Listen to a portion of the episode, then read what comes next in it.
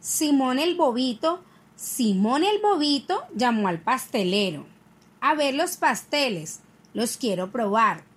Sí, repuso el otro, pero antes yo quiero ver ese cuartillo con que has de pagar.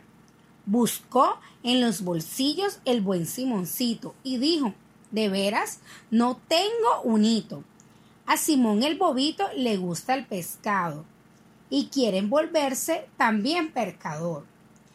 Y pasa las horas sentado, sentado, pescando en el balde de mamá Leonor.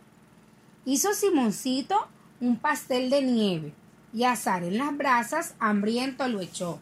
Pero el pastelito se deshizo en breve y apagó las brasas y nada comió. Simón vio unos cardos cargando viruelas y dijo, qué bueno, las voy a coger.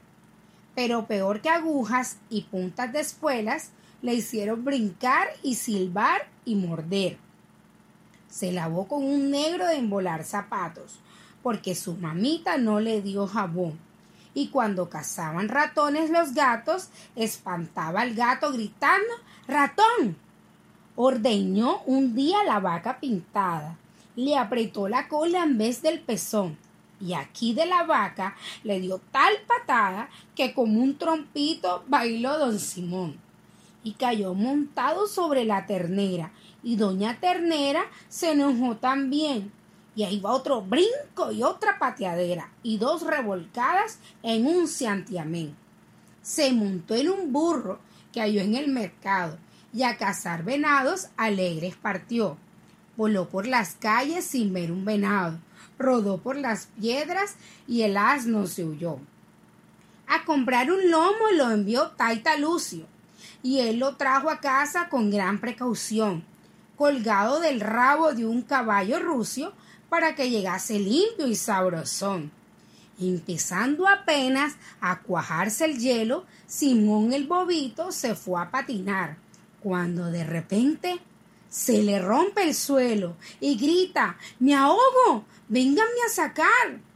Trepándose a un árbol a robarse un nido, la pobre casita de un mirlo cantor.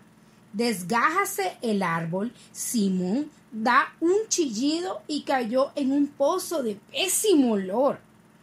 Ve un pato, le apunta, descarga el trabuco y volviendo a casa le dijo a papá, Taita, yo no puedo matar pajaruco, porque cuando tiro se espantan y se van. Y una salsera llena de mostaza se tomó un buen trago creyendo la miel y estuvo rabiando y echando babaza con tamaña lengua y ojos de clavel. Vio un montón de tierra que estorbaba el paso y unos preguntaban ¿Qué hacemos aquí? Bobos, dijo el niño resolviendo el caso, que abran un grande hoyo y la echen allí. Lo enviaron por agua y él fue volandito, llevando el sedazo para echarla en él. Así que la traiga el buen Simoncito, seguirá su historia pintoresca y fiel.